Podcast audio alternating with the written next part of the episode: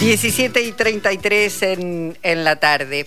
Eh, voy a pedir para iniciar la conversación con nuestro entrevistado que repitamos el último, ese, ese último audio que escuchamos de un Raúl Alfonsín planteando la importancia para los argentinos y las argentinas de poder elegir. Alguna suerte de inercia política.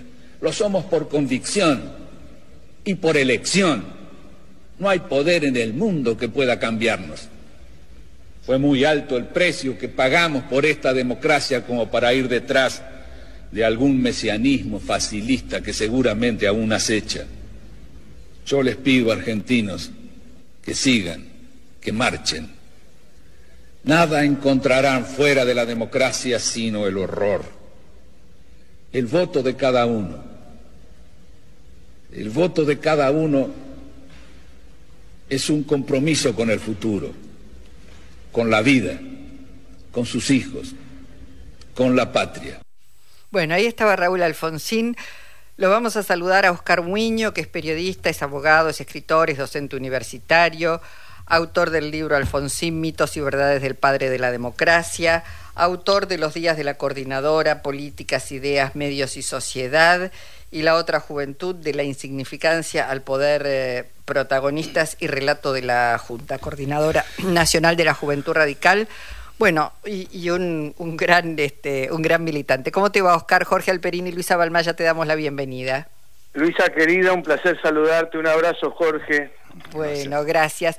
Bueno, eh, digo, estamos todos y todas recordando esta fecha tan importante, Oscar, lo escuchábamos recién a Raúl Ricardo Alfonsín en ese momento plantear, bueno, lo que costó esta democracia, han pasado 40 años y él decía, bueno, fuera de la democracia el horror y dentro de la democracia, bueno, la posibilidad de defender a la patria, ¿no? Este, contanos, contanos un poco, este, cómo, cómo viviste vos, que después fuiste parte, obviamente, del gobierno de Raúl Alfonsín, pero como joven, esa, esa juventud esas juventudes, ¿no? Era un momento de una enorme ebullición. Yo conocí a Raúl Alfonsín, yo salí del secundario y me puse a trabajar de periodista y de periodista político, así que me dejaba el bigote para que no me verduguen tanto por chiquitín, dice por chiquilín. Entonces yo hacía política desde el comienzo, me mandaban a hacer notas de política, trabajaba en revistas que en donde yo actuaba sobre reportajes a políticos, y Raúl Alfonsín era el único que te decía en on, es decir, cuando estabas hablando para publicar, que en off, lo que no era para publicar. Entonces yo digo, ¿cómo puede ser un tipo así? Qué extraordinario. Yo conocía muchísimo ya, ¿no? Entonces, y después, para colmo, lo que él decía, yo coincidía, coincidía en la política interior, en la política internacional, en la política social. En la ¿Ya eras radical vos o no? Todavía no. Eh, bueno, me estaba haciendo estaba empezando también la facultad, entonces ahí estaba la gente de la franja, y esto tuvo mucho que ver, ¿no? Fue una cosa doble, es decir, yo Alfonsín no llego por la franja, yo Alfonsín llego por el periodismo. Y me pareció extraordinario escuchar todo eso, este, y, bueno, y ahí me quedé, pero me quedé como un periodista este, que simpatizaba y, fui muy partidario de la de la Franja Morada y de, la, y de Alfonsín sobre todo, pero yo laburé siempre, así que no era un militante estupendo, de hecho nunca tuve ningún cargo partidario. Sí intervine, por suerte, la única vez que intervine en un gobierno fue en el gobierno de Alfonsín y la verdad que eso me llena orgullo, que es como como era haber pasado otra gente, estar con Irigoyen, o estar con Perón, o estar este, con Carlos Pellegrini, no sé, esas figuras extraordinarias de la política argentina. ¿no? Oscar, eh, digamos, pasaron tantas décadas complicadas, venían tiempos difíciles, eh, y que hoy, eh, de alguna manera, uno siente que Raúl Alfonsín sigue siendo una referencia para los sectores progresistas, pero también es muy emblemático que una fuerza que se presenta como nueva y con una motosierra, eh, su, su líder diga que usa una imagen de Raúl Alfonsín como punching. Valdigo parece muy emblemático, ¿no? Que 40 años después aparezca alguien este, gozando, no sé, con golpear una imagen de, de Raúl Alfonsín. Dice mucho sobre el punto en que estamos hoy, ¿no? Es Martínez de Osvidela la fórmula Miley Villarruel, ¿no es cierto? Porque dicen las mismas cosas que decían durante la dictadura y las mismas que nos decían cuando empezó el gobierno de Alfonsín. Pero yo te voy a recordar que cuando empieza el gobierno de Alfonsín, las mismas cosas que dice hoy la señora Villarruel son las que decían los servicios de inteligencia en retirada y los militares que habían participado en el proceso. Que este que nosotros éramos eh, el ejército revolucionario del pueblo que lo que habíamos perdido por las armas veníamos a ganarlo por la cultura tenían una pésima lectura de Gramsci que era un pensador y un teórico marxista que hablaba de otra cosa estos no entendían nada. Yo me acuerdo muerto de risa haberle llevado al primer ministro de Defensa de Alfonsín, que era Raúl Borrás, que era su amigo, el jefe de la campaña, el hombre más fuerte del gobierno, la figura cumbre de, esa primera etapa del gobierno, yo le llevé uno de los que habíamos rescatado, uno de los, este, yo no sé cómo llamarlo, papeles, este, porquería, sí, que, donde decía que Raúl Borrás, hombre del radicalismo de toda la vida, hombre de pergamino, tipo razonable, ministro de, Defensa de Argentina, había sido condecorado en secreto por los soviéticos en su carácter de coronel del Ejército Rojo. Mm. Una cosa ridícula, graciosa, si no fuera porque hoy ha reaparecido. Hoy es lo mismo, lo, mismo que está diciendo Villarruel y Milei. Yo te diría que ni siquiera el proceso fue tan lejos como ellos desde el punto de vista discursivo. Mm. Es decir, porque discursivamente ellos no pensaban en eliminar todas las las políticas sociales ni las indemnizaciones, tampoco pensaban terminar con el peso argentino, eh, aunque no me sorprende mucho porque el autor del proceso de dolarización es un autor que también trata de destruir a San Martín, así que si vos tratás de destruir en tus propios libros a San Martín, ¿por qué no se destruye al, peso argentino y liquidar todo lo que queda de, este país que queremos tanto, ¿no? Claro. Bueno, es, es interesante eh, reflexionar eh, sobre, bueno, la figura de Raúl Alfonsín y ver lo que ha pasado y que estamos en este punto donde decíamos hoy, bueno, bien vale la pena hacerlo porque estamos en un momento de, inflexión también.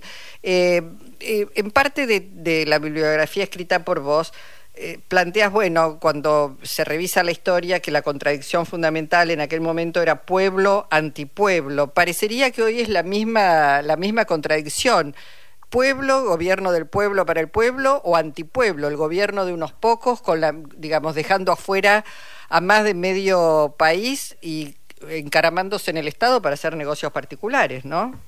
Sí, yo creo que lo más peligroso de todo es que Incluso el antipueblo, o lo que llamábamos el antipueblo, en la medida que cumpla las normas de la convivencia democrática, no tiene por qué ser este, denigrado. El problema es que acá ha surgido una nueva derecha de tipo fascista, este, que no tenía antecedentes, que nunca se atrevió a aparecer, y que yo creo que aparece también por dos motivos. El primer motivo es que la gente que vivió el 83 y supo lo horrible que era este, una dictadura militar, quedamos pocos, digamos. La mayoría de la gente están las nuevas generaciones que no vivieron ese horror y no tienen por qué recordarlo. En segundo lugar, creo que la política, toda la política, tiene una deuda, digamos, porque evidentemente si no se hubiera, eh, si no se hubieran cometido tantos desaciertos, esta fuerza no podría existir. Aunque otros dicen, Mirá que también existe en Suecia, que la cosa económica y social y cultural no, no era tan mala, en Alemania, donde la gente vive bien. Así que hay todo un debate sobre si hay, es un fenómeno de época o es un fenómeno de culpa nuestra. Yo creo que hay un poco de las dos cosas. Creo que además este, tenemos algunos problemas muy graves por no haber analizado bien la década de Menem. Yo creo que la década de Menem produjo la mayor parte de los males que ahora tenemos, gente que no trabaja, en la época de Menem no existía. Todo el mundo trabajaba. Cuando él destruyó el Estado y las industrias, la gente dejó de trabajar y una de esas parte de esa gente, sus hijos, sus nietos, son los bandoleros de hoy, los que asaltan y matan personas. Otro problema que tenemos desde esa época es este, el aumento, de, la desaparición del aparato estatal, la desprolijidad de, la, de los recursos públicos, como el peronismo siempre había, hasta Menem se había preocupado, mal o bien, a veces con desastres, a veces con muy buenos objetivos, tratando de, ser neutral en el análisis, de defender a los desposeídos, bueno, cuando llegó Menem hizo lo contrario, entonces los muchachos que estaban en ese gobierno dijeron, bueno, ya que no podemos salvar a los compañeros, por lo menos nos salvamos nosotros. Y ahí es donde empieza la terrible corrupción de la Argentina. Pues si vos vas a la historia, hay muy pocas etapas de corrupción y nunca de los niveles que tuvo Menem y que después siguieron en distintos momentos del aparato estatal. Me imagino, ah, sí, perdón Oscar, me imagino que, que, estabas expuesto como funcionario de ese gobierno a novedades impresionantes, muy seguido. ¿Cómo te tomó, por ejemplo, enterarte de que Alfonsín encaraba llevar a los militares a los tribunales? Yo lo había hablado con él eh, antes de Malvinas antes de Malvinas le terminé de hacer un reportaje y después nos quedamos los dos charlando un rato y le pregunté qué iba a hacer si, si venía la salida política, porque ya se estaba hablando, y bueno, hablamos, me dijo lo que, y yo ahí le pregunté, ¿y qué vamos a hacer con las violaciones a los derechos humanos? Porque los militares, le dije yo, no creo que quieran entregar si no resuelven ese tema. Y él me dijo, no, no, van a tener también que ceder en eso. Y yo digo, pero ¿y a cuántos vamos a mandar preso? Y él me dijo 20. Es decir, que Alfonsín ya antes de Malvinas estaba pensando que no había ninguna posibilidad de reconstrucción de un país si no había una recuperación moral y la recuperación moral pasaba por la sangre derramada que, que alguien pagara y que fueran los de arriba y no los de abajo como siempre. Y eso además tuvo un efecto extraordinario, aparte de, que Argentina se convirtió en primer mundo en materia de derechos humanos y se copió el CONADEP y el Nunca Más en docenas de países de todos los continentes, además de eso, impedimos lo que pasó en muchos lugares, que fue la venganza privada. La venganza privada después de las dictaduras que mataron gente fue tremenda, donde los padres de los asesinados mataban a los asesinos de sus hijos. Acá no tuvimos un solo acto de violencia privada que matara a alguien. Entonces ese, cosa, ese logro extraordinario también se debe a Alfonsín. Mm. Así que nosotros ya, yo personalmente ya sabía que iba a venir así y por supuesto que eh, no sabía si eso no iba a terminar en un golpe de Estado. Ninguno de nosotros lo sabía, Alfonsín tampoco. Claro. Bueno, eh, la idea era un poco evocar ese momento histórico, lo que se hizo, lo que se pudo hacer, lo que faltó seguramente, lo que pasa con, con los gobiernos, cuando además eh, asumen con un enorme apoyo popular, pero al mismo tiempo hackeados porque era una democracia todavía muy débil, eh, Oscar. Pero bueno, importante eh, rescatar aquello y esa convocatoria de Raúl Ricardo Alfonsín a todos los argentinos y las argentinas este, en la defensa de la democracia y de la patria. Y, y, su rendición de cuentas, porque una de las cosas que Alfonsín fue uno de los primeros en hacer en la historia política fue cuando se iba yendo, cuando ya estaba terminando su mandato, dijo, eh, lo que no hicimos porque no pudimos, porque no nos dio la fuerza, lo que no hicimos porque no supimos, porque no nos dio la técnica, y lo que no hicimos porque no quisimos, que era lo que después va a ser Menem. Bueno, eh, abrazo y como siempre gusto reencontrarme contigo. Beso para vos, hasta luego Jorge, que la pasen bien y crucemos los dedos y hagamos algo para que la bestia no llegue. bueno, ahí van a tener también una enorme responsabilidad los, los radicales seguramente, que ya han dicho que no, no, que se abstienen en realidad, pero bueno, podrían... No, no han dicho que se abstiene. La Unión Cívica Radical, si vos lees bien, dijo que hay libertad de acción, pero en el texto queda claro que nadie puede votar por mi ley, es decir, eh, votar por mi ley, perdón si me extiendo un minuto más, Votar por mi ley es algo que uno aprende a los seis años en el colegio. Alguien insulta a tu papá o a tu mamá y vos te agarrás a trompadas, no importa si el que lo insultó tiene razón.